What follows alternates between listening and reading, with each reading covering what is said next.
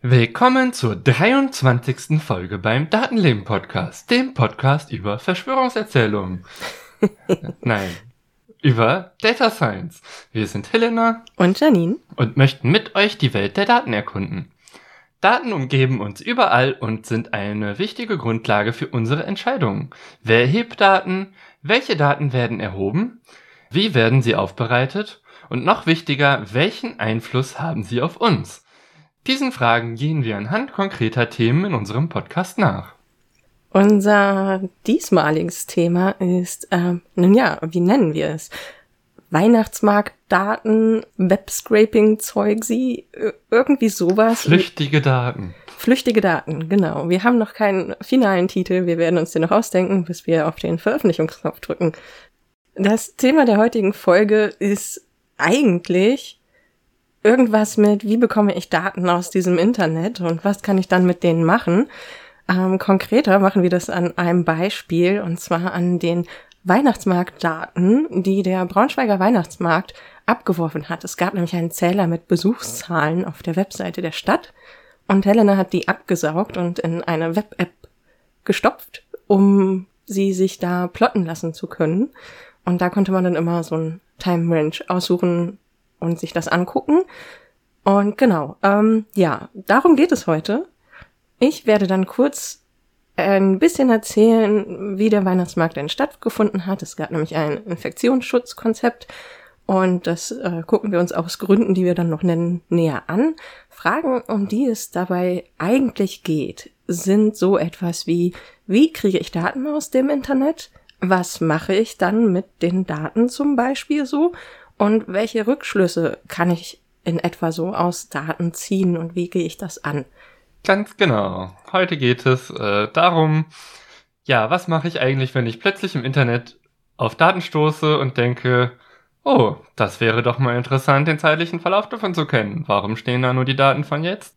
Ja, und die Weihnachtsmarktdaten sind genau das Beispiel dafür. Deswegen interessieren wir uns für Weihnachtsmarktdaten. Also Auslastungsdaten von Flächen. Es klingelt an der Tür.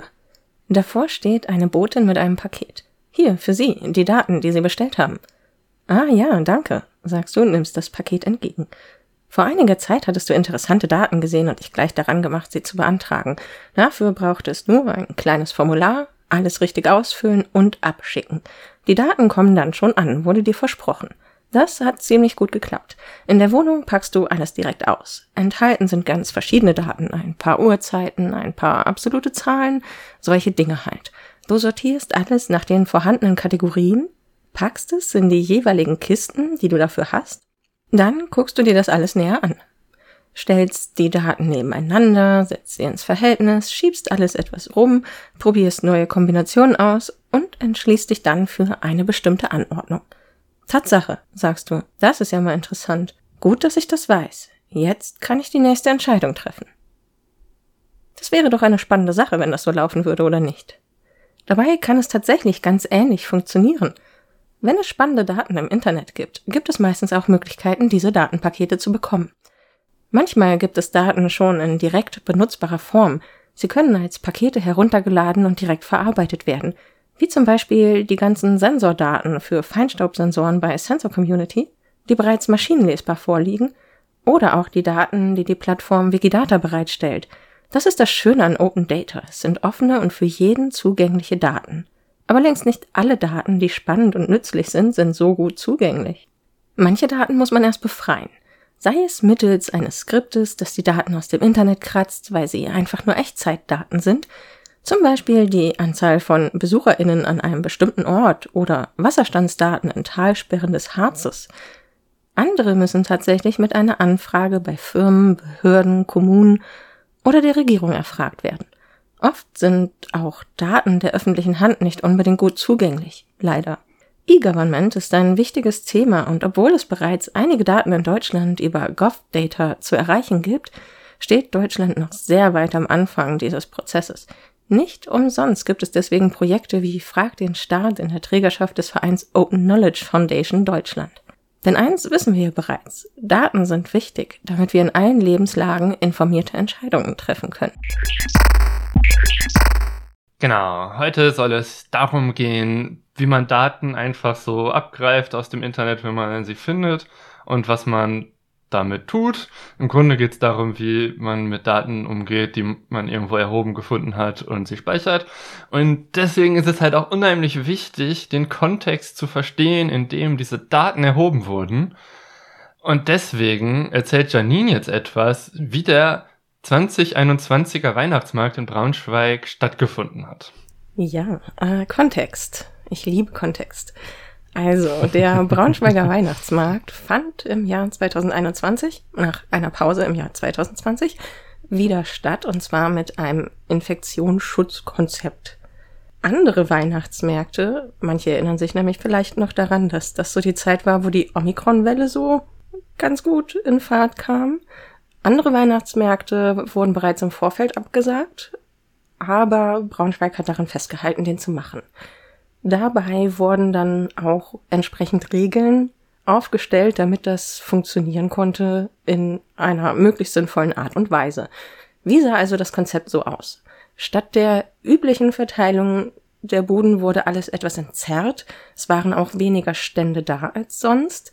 Und ja, in Braunschweig ist es so, der Weihnachtsmarkt findet auf dem Burgplatz rund um den Dom statt und vor dem Rathaus, was quasi einmal über die Straße rüber ist äh, und dann sozusagen eine relativ große zusammenhängende Fläche ergibt.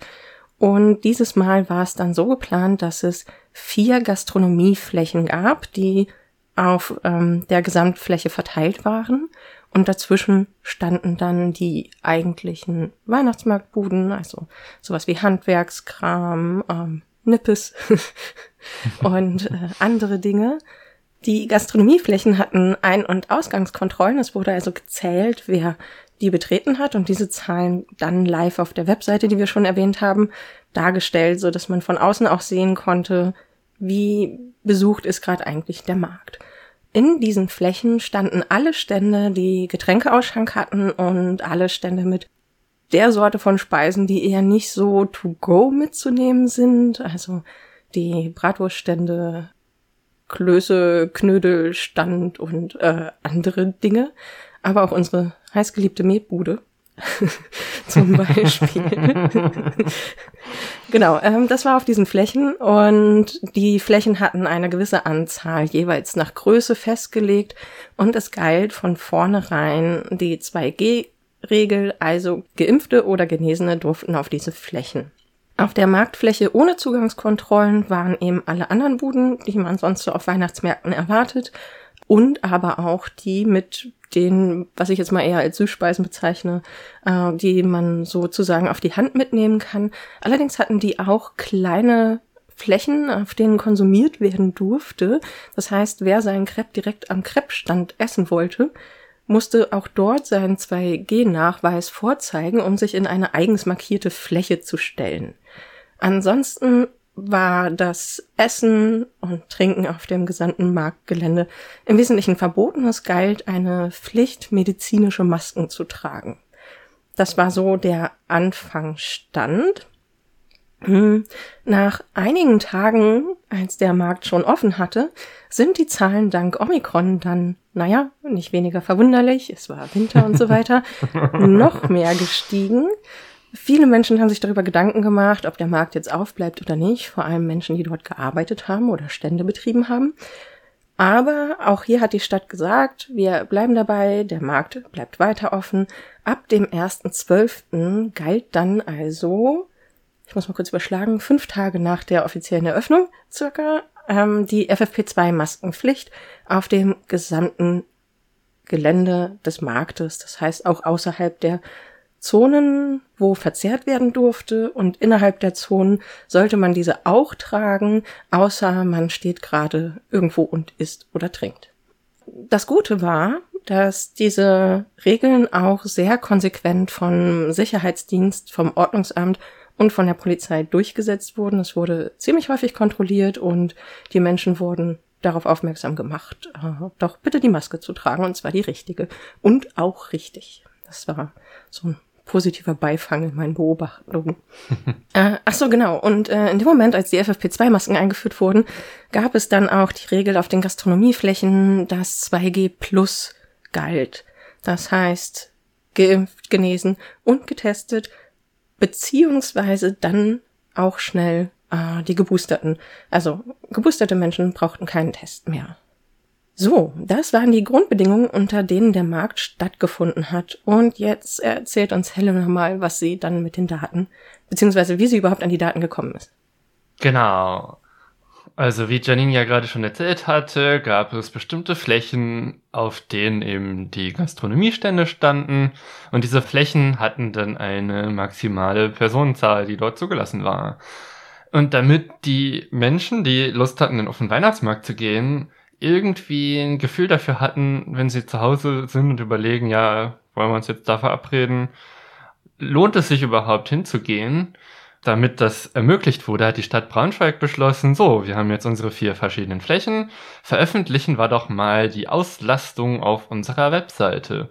Und zwar auf der Webseite braunschweig.de slash Weihnachtsmarkt slash Auslastungflächen, äh, Link ist mittlerweile tot, wurde dann die vier Flächen angegeben und zu den Flächen jeweils eine Zahl.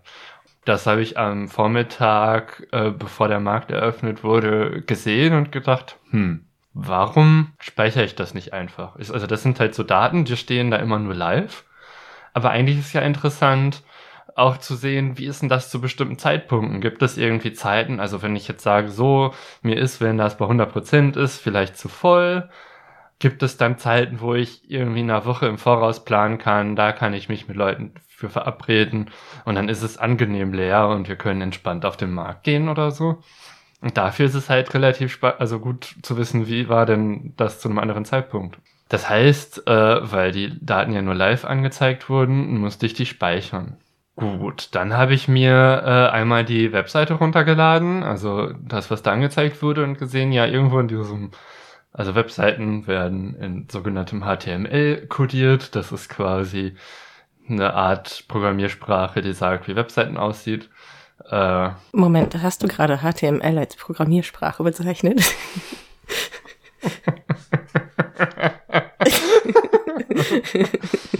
ja, also das M steht für Markup Language, nicht Programmiersprache. Aber ich glaube, der Unterschied ist marginal. Jedenfalls gibt es in diesem HTML verschiedene sogenannte Tags, die anzeigen, äh, was mit bestimmten Textschnipseln passieren soll. Und in diesem Fall gab es irgendwie bei diesen Tags, also die Tags können dann auch noch Eigenschaften haben und eine dieser Eigenschaften war die Data Component ID. Und die Data Component ID war das, woran die Webseite erkannt hat, ja, dieses HTML-Schnipsel muss ich ersetzen, wenn ich neue Daten bekomme.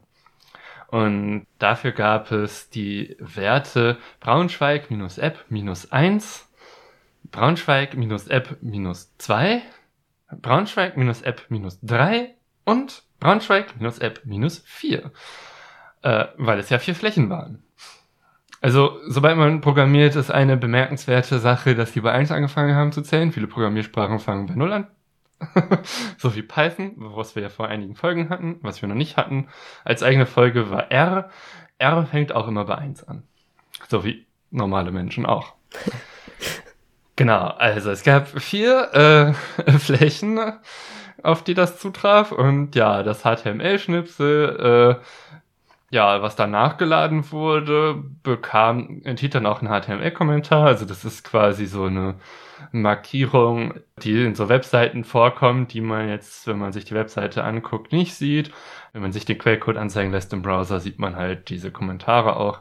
Und in diesem Kommentar stand dann die Uhrzeit, wo dieser Datenpunkt quasi erhoben wurde. Das heißt, man bekommt nicht nur irgendwie das, was man auf der Seite sehen kann, sondern auch den Zeitpunkt dazu, wenn man sich die Schnipsel tatsächlich genau anguckt. Und in dem Moment, wo ich äh, angefangen habe zu programmieren, hieß das Ganze dann, also stand dann da der Text, Auslastung Doppelpunkt Leerzeichen 0, gesperrtes Leerzeichen Prozent. Also 0 Prozent. Äh, ein gesperrtes Leerzeichen heißt, wenn das Ganze irgendwie an Zeilenumbruch ranrückt, dann wird immer 0% mit komplett gebrochen. Auch wenn man selber, wenn man sich's anguckt, nur das Leerzeichen selber sieht, äh, ist aber da ein bisschen anstrengender zu verarbeiten. Und statt der Null standen dann da halt die ganze Zeit unterschiedliche Zahlen. In dem Moment, wo ich das programmiert habe und nur die Null gesehen habe, wusste ich nicht, ob die jetzt immer nur Zahlen wie 0, 1, 2, 3, also ganze Zahlen da stehen haben würden, oder auch Kommazahlen. Wenn es Kommazahlen sind, benutzen die dann das klassische deutsche Komma oder den Dezimalpunkt. Das heißt, als ich die Software programmiert habe, wusste ich noch nicht alle möglichen Fälle, die auftauchen konnten und habe äh, deshalb jede dieser Varianten äh, implementiert. ja, was dann auch passiert ist irgendwann ist, dass da plötzlich statt äh, einer Zahl einfach ein Text stand, nämlich Fehler äh, und dann irgendwas. Okay, das heißt, ich musste auch den Fall äh, verarbeiten, dass ja da Datenmüll rauskommt und es nicht klappt. Das heißt, kein Wert zu diesem Zeitpunkt äh, gefunden wurde. Was sehr praktisch war und das ganze Programmieren einfacher gemacht hatte, ist, dass ich nicht immer die komplette Seite neu laden musste, um an die Daten ranzukommen, sondern dass es tatsächlich eine spezielle URL von der Stadt äh, gab, ja, wo man einen sogenannten GET-Request äh, hinschicken konnte. Und ein GET-Request, äh, wenn man mit Webseiten zu tun hat, ist das, was einfach, ja, man gibt irgendwo eine URL an, so wie man das im Browser tut und kriegt dann eben Daten zurück. Es gibt noch andere Requests, die anders funktionieren, aber das ist einfach, es gibt eine URL und dazu gibt es dann ein Ergebnis. Und in diese URL konnte ich einfach die Data Content ID reinschreiben, also Braunschweig-App-4. Und dann habe ich für Braunschweig-App-4 äh, das äh, Richtige bekommen. Das Ganze hat dann einfach nur dieses klitzekleine Schnipsel, was dann angezeigt wurde mit Auslastung, Doppelpunkt 0 oder 100 oder was auch immer, zurückgegeben und hat natürlich dann den, ja, die Anzahl an Daten, die hinten und her geschickt werden mussten, reduziert. Und ja, das heißt, äh, im nächsten Schritt, nachdem ich eben das Datenladen implementiert hatte, ist dann, ja, ich lese die Zahlen selber aus, also ziehe aus diesem Text, den ich bekomme, sowohl die Zahlen als auch den Zeitpunkt. Und das Ganze soll dann gespeichert werden, und zwar in tatsächlich les äh, maschinenlesbare Daten. Und da gibt es verschiedene Möglichkeiten für und ich habe das einfachste gemacht, was man machen kann. Ich habe die Sachen einfach in eine sogenannte CSV-Datei angehängt. Äh, CSV-Dateien sind im Grunde genommen Textdateien, die über eine bestimmte Textformatierung letztlich das gleiche sind wie Excel-Dateien. Außer dass deutschsprachiges Excel keine CSV-Dateien vernünftig öffnen kann, im Gegensatz zum englischsprachigen. Aber gut, das ist Excel. Du hast gerade das Wort angehängt so betont. Äh, was heißt das denn? Genau, also Computer, äh, Festplatten oder was auch immer, SSDs, was man heutzutage benutzt, äh, auf denen hat ja das Betriebssystem, was man halt speichert, Daten in einer bestimmten Art und Weise ab. Und äh, zwar benutzt man dafür Dateisysteme und Dateisysteme haben verschiedene Modi, in denen man Dateien öffnen kann. Das hat halt den Hintergrund, wenn ich nur den Inhalt lesen möchte, äh, dass man dann mehrere Programme zum Beispiel haben kann, die gleichzeitig diese Datei irgendwas machen, ohne dass die sich in die Quere kommen, wenn eine davon nur schreiben will und alle anderen mal zu lesen. Und da gibt es halt außer Lesen und Schreiben noch die Möglichkeit anhängen, weil dann ändere ich nichts von dem, was schon da ist, sondern ich hänge einfach nur die neuen Sachen an und laufe nicht Gefahr, dass weil ich einen Fehler in meinem Programm habe, dass mir aus Versehen die komplette Datei gelöscht wird irgendwann, sondern ich hänge immer nur an. Und deswegen ist das halt ziemlich praktisch für diesen Anwendungsfall, dass ich einfach nur immer anhänge und sollte irgendwas passieren, dann existiert einfach der letzte Stand weiter. Okay, das klingt um, halbwegs plausibel, ja. ja, und dann habe ich die Daten gespeichert. Okay, also du hast Daten bekommen und Daten gespeichert. Und was war dann dein nächster Schritt, um damit Dinge zu tun? Ja, also mein nächster Schritt war dann, diese Daten äh, runterzuladen und mir dann erstmal anzugucken. Das heißt, ich habe mir die geplottet. Also äh, diese Plots habe ich dann eben auch vertwittert mit so ein paar Kommentaren, was mir daran aufgefallen ist. Aber dann dachte ich, ach, das ist ja irgendwie ganz nett, wenn ich da ab und zu mal was plotten kann. Wäre doch schön, wenn andere Leute, ohne dass ich mich drum kümmern muss, selber in der Lage sind, sich das anzugucken. Also habe ich äh, ein kleines Webtool gebaut. Und zwar habe ich dafür die Software Shiny verwendet, die letztlich auf R basiert und dann einfach mit R generierte Plots über ein Webtool anbietet. Und ich habe vorher noch nie mit Shiny gearbeitet und dachte, ja, ist doch mal cool, ein neues Tool zu lernen, weil davon immer so viel zu hören ist. Ja, das hat dann am Ende auch funktioniert, war relativ schnell fertig, aber ich mag's nicht. also, ich finde den interaktiven Aspekt von Shiny äh, nicht wirklich existent. Irgendwie haben die Default-Einstellungen nicht so richtig funktioniert. Äh, mittlerweile zeigt das Webtool erstmal nichts an, bis man ein Enddatum setzt. Äh, eigentlich hatte ich als Default ein Enddatum definiert. Ich weiß nicht, was damit passiert ist. Und man muss halt irgendwie auf Plotten klicken oder so und dann wird irgendwie so ein Plot generiert und irgendwie finde ich das sehr umständlich, weil man muss dann in einem eigenen Feld irgendwie Dinge antippen und kann nicht irgendwie den Plot selber rumzoomen und nicht an den Achsen rumbasteln. Und irgendwie hatte ich mehr erwartet bei Shiny, weil immer alle davon so reden, dass das mehr coole Dinge einfach von selber tut, aber offenbar nicht. Weißt du denn, was so eine bessere Alternative wäre? Was würdest du beim nächsten Mal benutzen? Das ist eine sehr gute Frage. Die Antwort kann ich nicht wirklich beantworten. Was es noch gibt, ist Grafana. Äh, das ist im Prinzip ein JavaScript-basiertes Plotting-Tool. Ja, im Gegensatz zu meinen mit R erstellten Plots sehen die Plots einfach fürchterlich aus. Aber man hat den ganzen interaktiven Aspekt da drin.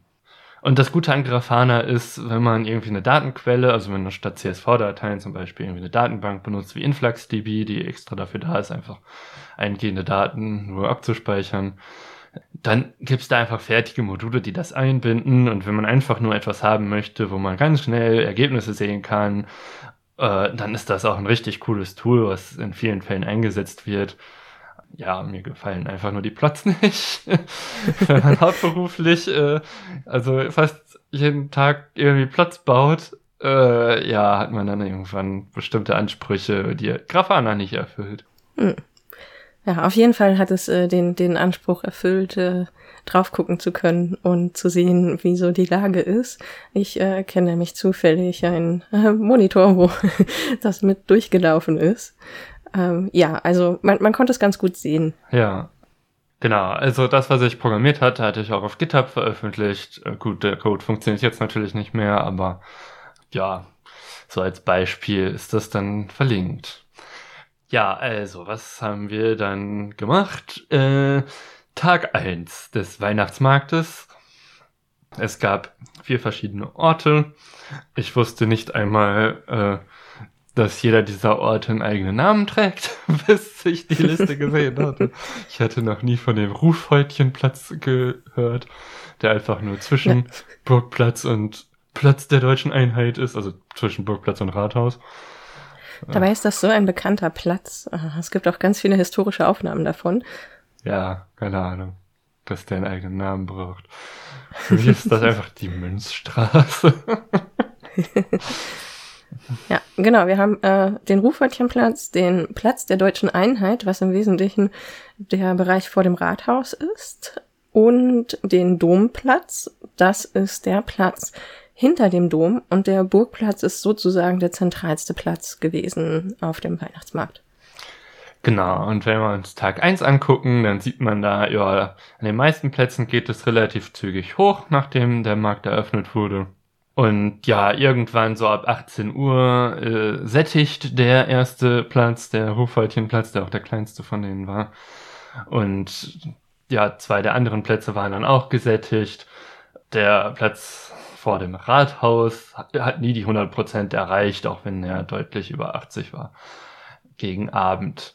Und ja, der Weihnachtsmarkt geht bis 21 Uhr und relativ, also so die letzte halbe Stunde sieht man in dem Plot auch, dass die Leute schon anfangen zu gehen. Ja, und dann kommt der erste interessante Teil. dann passiert erstmal äh, einige Stunden lang nichts und plötzlich ist der Plot einfach eine Linie, der irgendwo bei, keine Ahnung, 80, 60 Prozent bleibt und dann plötzlich irgendwann schlagartig auf Null landet. Was ist da passiert? Ja, also letztlich geht's ja, deswegen ist der Kontext so wichtig bei diesen Daten, darum, dass man weiß, ja, wie viele Leute sind denn jetzt gerade da und lohnt es sich hinzugehen. Wenn der Markt eh schließt, dann ist diese Information ja gar nicht mehr relevant. Das heißt, in dem Moment, wo der Markt schließt, zählt man auch gar nicht mehr die Leute, die gehen, sondern macht einfach die Tore auf und dann bleibt natürlich der Wert an diesem äh, Punkt.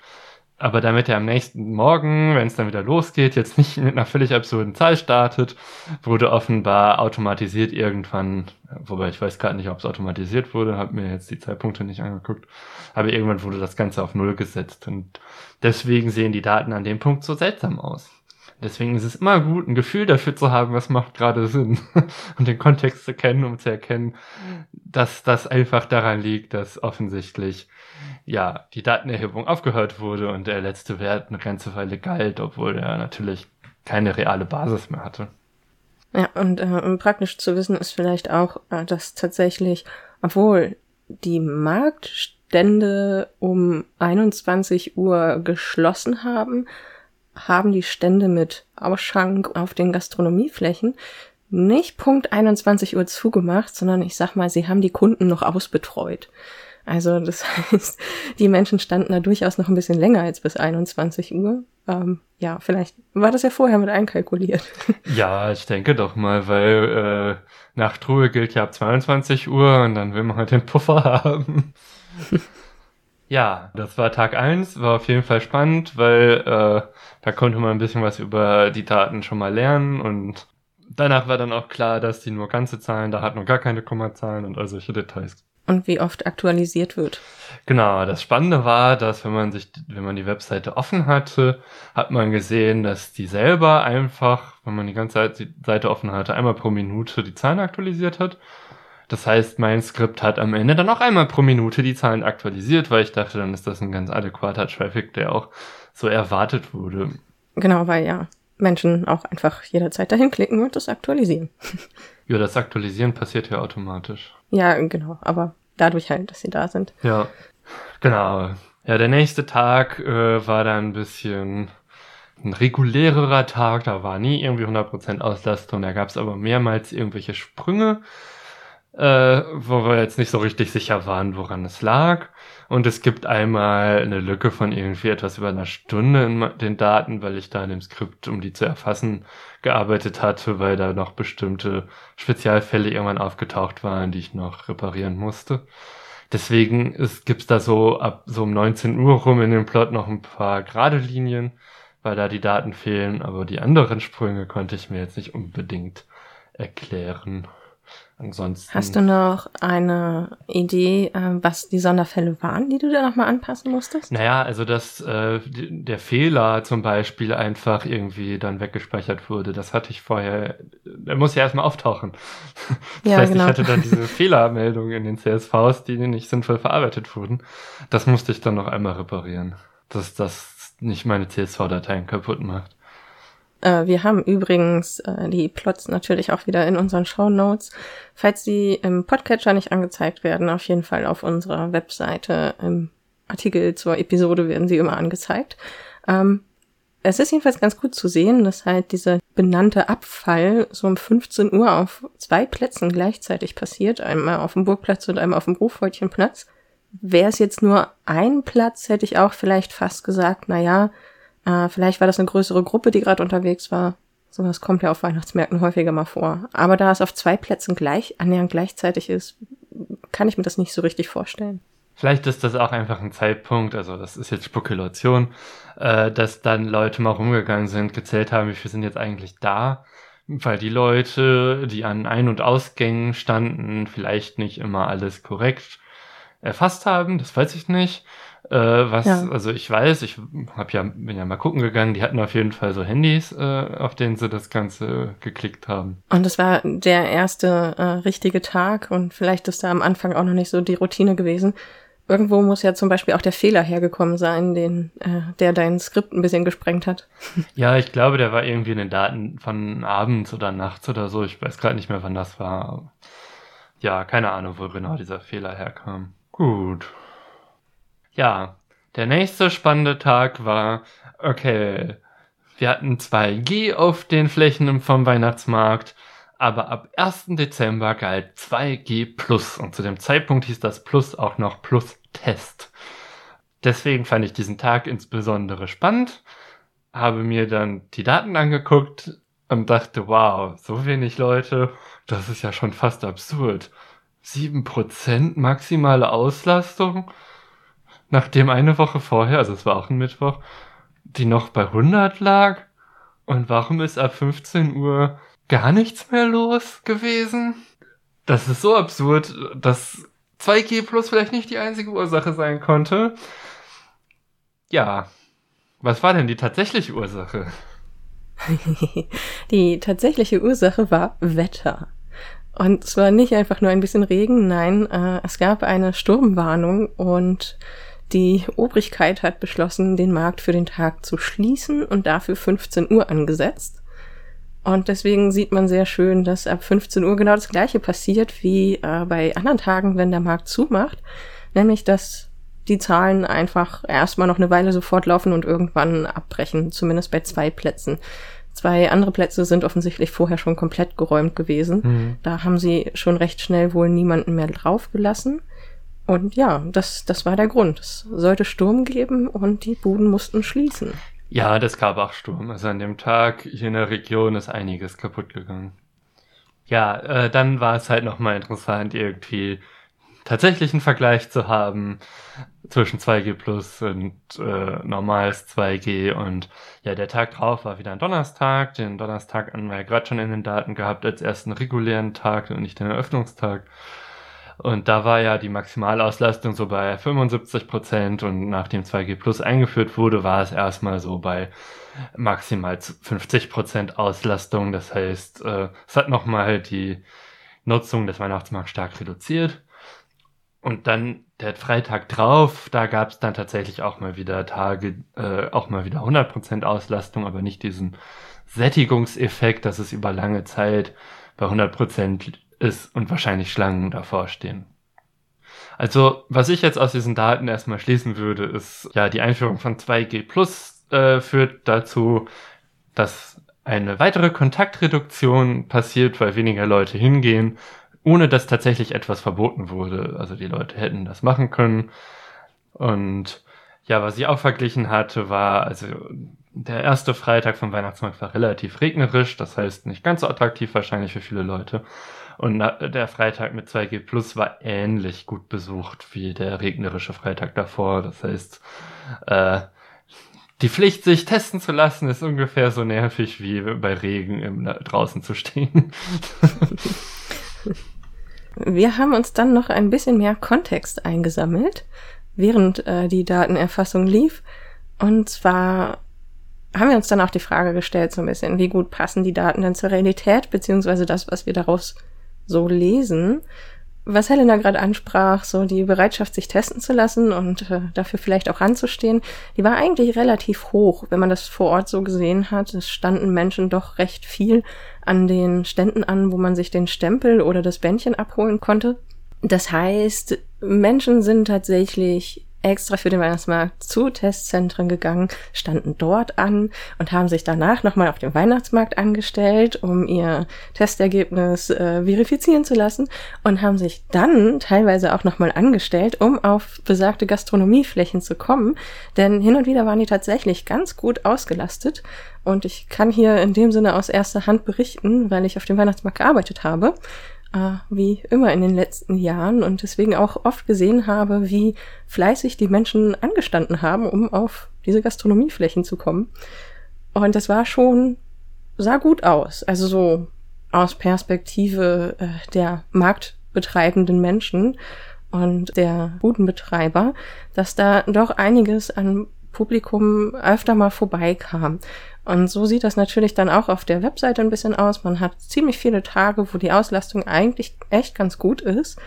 Aber verglichen mit der Realität ist es dann trotzdem ein bisschen ambivalent. Wir haben auch in unseren Shownotes ein paar Bilder von dem Markt, also direkte Fotos von Momenten auf dem Markt und haben dazu mal direkt im Vergleich die Plots zu dem gleichen Zeitpunkt oder von dem Tag gesetzt, so äh, dass mal verglichen werden kann, was heißt denn eigentlich eine Auslastung von 50 Prozent oder von 80 Prozent, so circa für den Platz. Äh, wie stellt sich das so in der Realität dar? Und äh, die Stadt Braunschweig scheint da ganz gut geplant zu haben, weil auch bei 100 Prozent sah es größtenteils nicht so voll aus, als dass man nicht noch sein Eckchen mit seiner kleinen Gruppe hätte finden können. Genau, tagsüber aber, und das sieht man auch in den Plots tatsächlich sehr gut, war der Markt ziemlich wenig besucht und auch die Gastronomieflächen ziemlich leer. Deswegen ist, glaube ich, äh, das, das Fazit durchaus durchwachsen. Unterm Strich für alle äh, Beteiligten war es natürlich trotzdem zu wenig, weil wenn man das jetzt präpandemisch vergleichen würde, sind die Besuchszahlen wahrscheinlich eher ein Witz für die Menschen, die da ähm, Geld und Zeit investiert haben. Ja, ich habe mich da mit ein paar Marktmenschen unterhalten und die haben definitiv gesagt, dass es doch eigentlich ziemlich desaströs ist, obwohl die Zahlen, wenn man auf die Homepage guckt, manchmal echt einen guten Eindruck gemacht haben. Aber die meisten waren trotzdem froh, die Chance und die Gelegenheit gehabt zu haben, das äh, zu machen. Und deswegen waren auch viele froh darüber. Bei den Besuchenden, um auch da mal die Realität abzufangen, äh, habe ich ein äh, auch sehr durchwachsenes Bild erlebt. Manche Marktbesucherinnen haben sich sehr, sehr gefreut, dass der Markt stattfindet und dass sie die Chance dazu haben, weil so viel anderes konnte man ja auch nicht machen und endlich mal was anderes erleben. Es gab dieses Jahr, letztes Jahr, auch ein bisschen mehr Trinkgeld als sonst, weil wirklich viele Menschen einfach nur sehr glücklich darüber waren.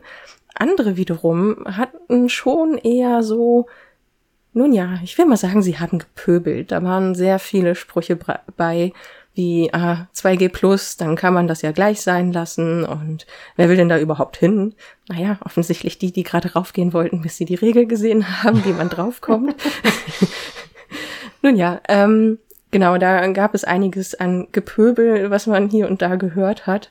Aber alles in allem, ja, hatte stattgefunden. Das war für, für viele ganz gut. Und die, die es nicht mochten, haben sich dann ja eh ferngehalten. Genau, das ist so dieses sehr spezielle Erlebnis Weihnachtsmarkt, Weihnachtsmarktdaten und Daten analysieren über den Weihnachtsmarkt. Ähm, ich fand es mal sehr interessant, vor allem eben, weil wir auch diesen Blick auf die Realität dabei gleichzeitig werfen konnten. Ja, was ist so dein kleines Fazit schon mal zu den Weihnachtsmarktdaten? Ja, das war auf jeden Fall ziemlich cool, dass die einfach zur Verfügung gestellt wurden und dass es auch einfach sehr einfach war, die einfach wegzuspeichern. Das ja war sehr schön und ja, eine kleine Fingerübung zum Datenspeichern und Analysieren und einfach mal zu zeigen, was gibt es denn für so Kleinigkeiten, wenn irgendwo Daten rumliegen, was man so beachten kann. Das hat schon Spaß gemacht. Uh, wir haben ja am Anfang gesagt, das ist eigentlich mehr so eine Art Beispiel. Deswegen, was gibt es denn noch so für Anwendungen, wo man das benutzen kann? Ich habe ja dich vorher schon mal gefragt und du hast gesagt, äh, alles. Aber hast du vielleicht so einzelne Sachen nochmal, äh, auf die sich Menschen vielleicht konzentrieren könnten, wenn sie Lust dazu hätten?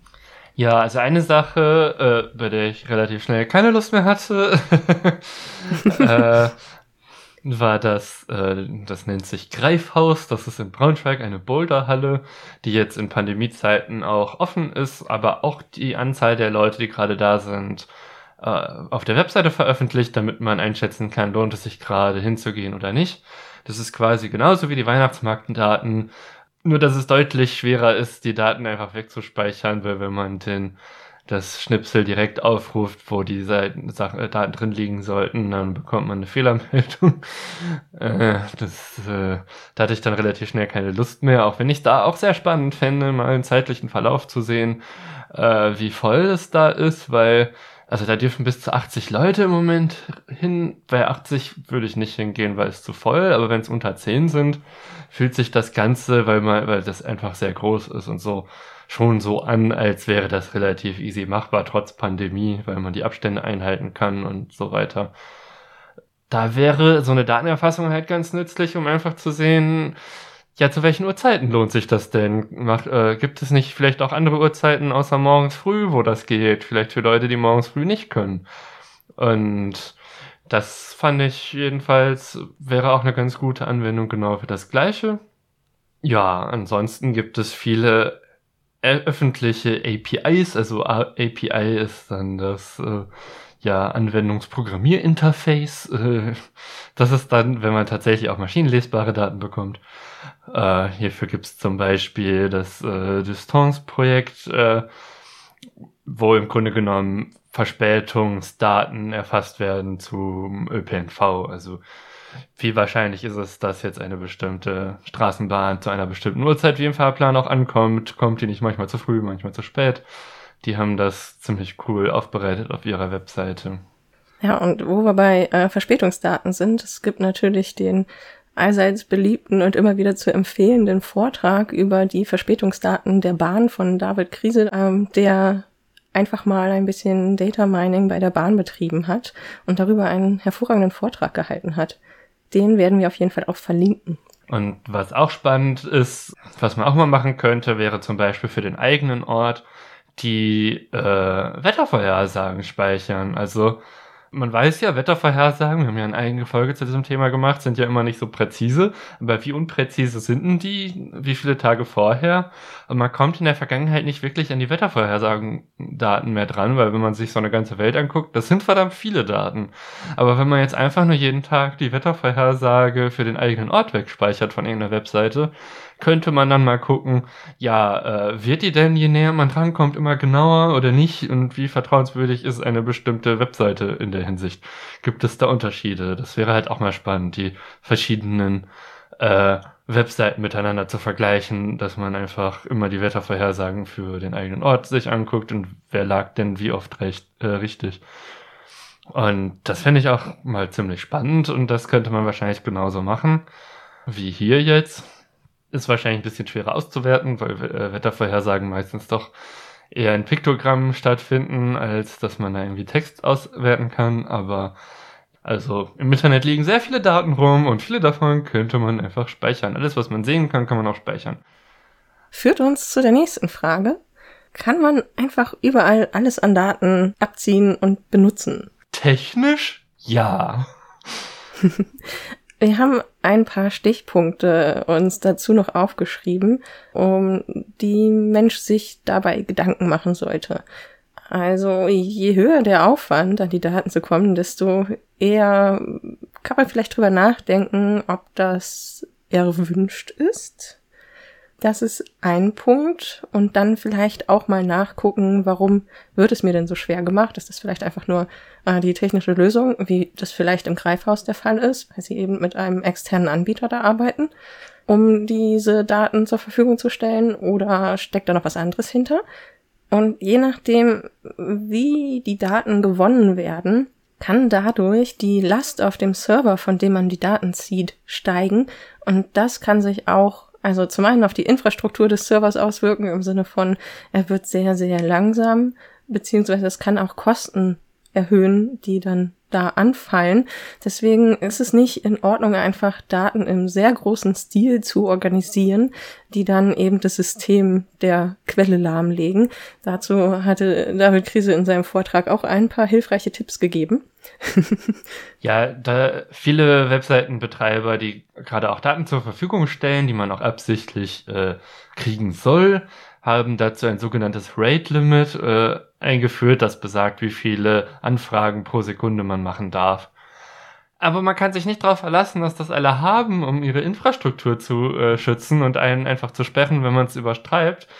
Also, wenn man merkt, ja, der antwortet jetzt plötzlich langsamer, sollte man sich vielleicht Gedanken machen, ob man den nicht gerade Leuten den Server kaputt macht, weil da ist niemand glücklich drüber. Genau, und deswegen hattest du ja auch bei dem äh, Abschöpfen der Weihnachtsmarktdaten ja dir angeguckt, wie die Daten dort veröffentlicht werden und äh, was wahrscheinlich sinnvoll ist. Genau, der, um das dann selbst zu speichern. Genau, so kam ich auf die eine Minute. Ich habe gesehen, das macht das die Webseite eh. Einmal pro Minute Daten erheben scheint eine ganz sinnvolle Häufigkeit zu sein und dann habe ich das auch genauso gemacht. Ja, dann bestand gar nicht das Risiko, dass ich irgendwas dadurch lahmlege, war ein, eine Anfrage pro Minute. Äh, ja, wenn die Server das nicht könnten, dann könnten die auch den Normalbetrieb nicht. Zu der Frage, wann es vielleicht eventuell von Menschen nicht erwünscht ist, dass Daten äh, weiterverwendet werden, gehört äh, die Antwort, dass Daten auch Lizenzen unterliegen können. Das heißt, äh, das sollte Mensch sich auf jeden Fall vorher Gedanken machen, ob äh, da eine Lizenz drauf liegt, denn auf jeden Fall spätestens dann sollte keine kommerzielle Weiterverwertung der Daten stattfinden. Also auch Daten können Urheber haben. Es gibt dann auch das lustige Urheberrecht für Datenbanken. Das heißt, in dem Moment, wo ich ganz viele äh, Daten zusammenführe, äh, kriege ich plötzlich ein neues Urheberrecht, auch wenn ich auf die Daten selber kein Urheberrecht habe. Das ist äh, tatsächlich auch ganz witzig. Ansonsten bin ich grundsätzlich der Meinung, äh, dass das äh, Manifest vom Chaos Computer Club dazu eine sehr gute Ansicht hat, nämlich öffentliche Daten nutzen und private Daten schützen. Also alles, was jetzt nicht irgendwie personenbezogene Daten sind oder private Daten, sollte einfach so benutzbar sein, gerade für die allgemeine Bevölkerung. Und ja, bei privaten Daten ist es mir doch sehr wichtig, dass man sich an Datenschutz hält. Also gerade wenn es um ganz normale Menschen geht. Klar, es gibt ein paar Personen des öffentlichen Lebens, die einfach so berühmt sind, die haben da etwas weniger Rechte des Schutz ihrer Daten, weil ja, das journalistische Interesse einfach irgendwann groß genug ist. Aber das trifft ja auch die meisten Leute nicht zu. Und das sollte man auch äh, bedenken und respektieren. Ja, und äh, wer jetzt vielleicht auf der Suche nach Daten ist, um irgendwie auch selbst ein bisschen Dinge zu tun damit. Wir hatten ja im Einspieler zum Beispiel noch äh, GovData erwähnt. Da liegen auch ähm, digitalisierte beziehungsweise eingescannte, ich bin mir gerade nicht ganz sicher. da liegen auch äh, Daten herum, äh, die Kommunen oder die Regierung eben zur Verfügung stellen. Es ist noch nicht ganz so ausgeweitet, wie man sich das vielleicht jetzt wünschen würde, aber so ein bisschen was findet man da. Und auch an sich, ähm, also es ist ein Portal, um äh, öffentliche Daten zusammenzuführen. Das heißt, man findet da nicht nur direkt Dokumente, sondern auch zum Beispiel Links auf bestimmte Projekte, die mit bestimmten Daten arbeiten und kann sich da einzelne Sachen angucken. Das ist relativ spannend, sich da durchzuklicken und vielleicht inspiriert das ja auch äh, zu eigenen Projekten. Genau, ja, das äh, war's mit diesem Punkt. Dann sind wir eigentlich beim Fazit. ja, Fazit. Wenn irgendwo Daten rumliegen und ihr denkt, da könnte man spannende Dinge mitmachen, dann speichert sie doch einfach mal und gerade wenn es so flüchtige Daten sind wie in unserem Beispiel, ist das auch nochmal besonders spannend, weil die ja in der Zukunft gar nicht mehr zur Verfügung stehen.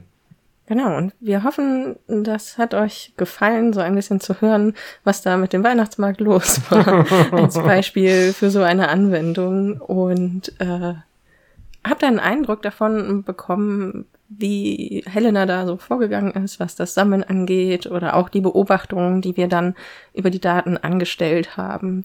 Mir macht jedenfalls sowas immer mehr Spaß. Sehr schön. ja, und in unserer nächsten Folge reden wir darüber, wie Datenleben entsteht. Die Folge wird am 26. März erscheinen. Und zwar hatten wir ja einen Talk auf der RC3 gehalten über die wir dieses Mal keine Nachbesprechungsfolge hatten. Das haben wir letztes Jahr gemacht. Aber wir waren diesmal einfach selber im Programm der Hexen dabei und haben darüber geredet, ja, wie wir eigentlich Folgen erarbeiten und umsetzen. Einfach weil wir mehrmals danach gefragt wurden, wie denn das überhaupt geht. Und diesen Vortrag haben wir zumindest im Audio aufgezeichnet und äh, wollen den dann in der nächsten Folge veröffentlichen. Wenn ihr uns weiter hören möchtet und auch die Folge nicht verpassen wollt, folgt uns auf Twitter unter Datenleben oder besucht unsere Webseite www.datenleben.de. Hinterlasst uns gerne Feedback, darüber freuen wir uns immer. Und natürlich könntet ihr uns auch als Data Scientist buchen für Analysen oder eigene Projekte. Und falls ihr noch Fragen habt oder euch bestimmte Themen interessieren, über die wir vielleicht auch mal sprechen könnten, dann schreibt uns. Ja, dann bleibt nur noch für eure Aufmerksamkeit zu danken und bis zum nächsten Mal. Ciao. Tschüss.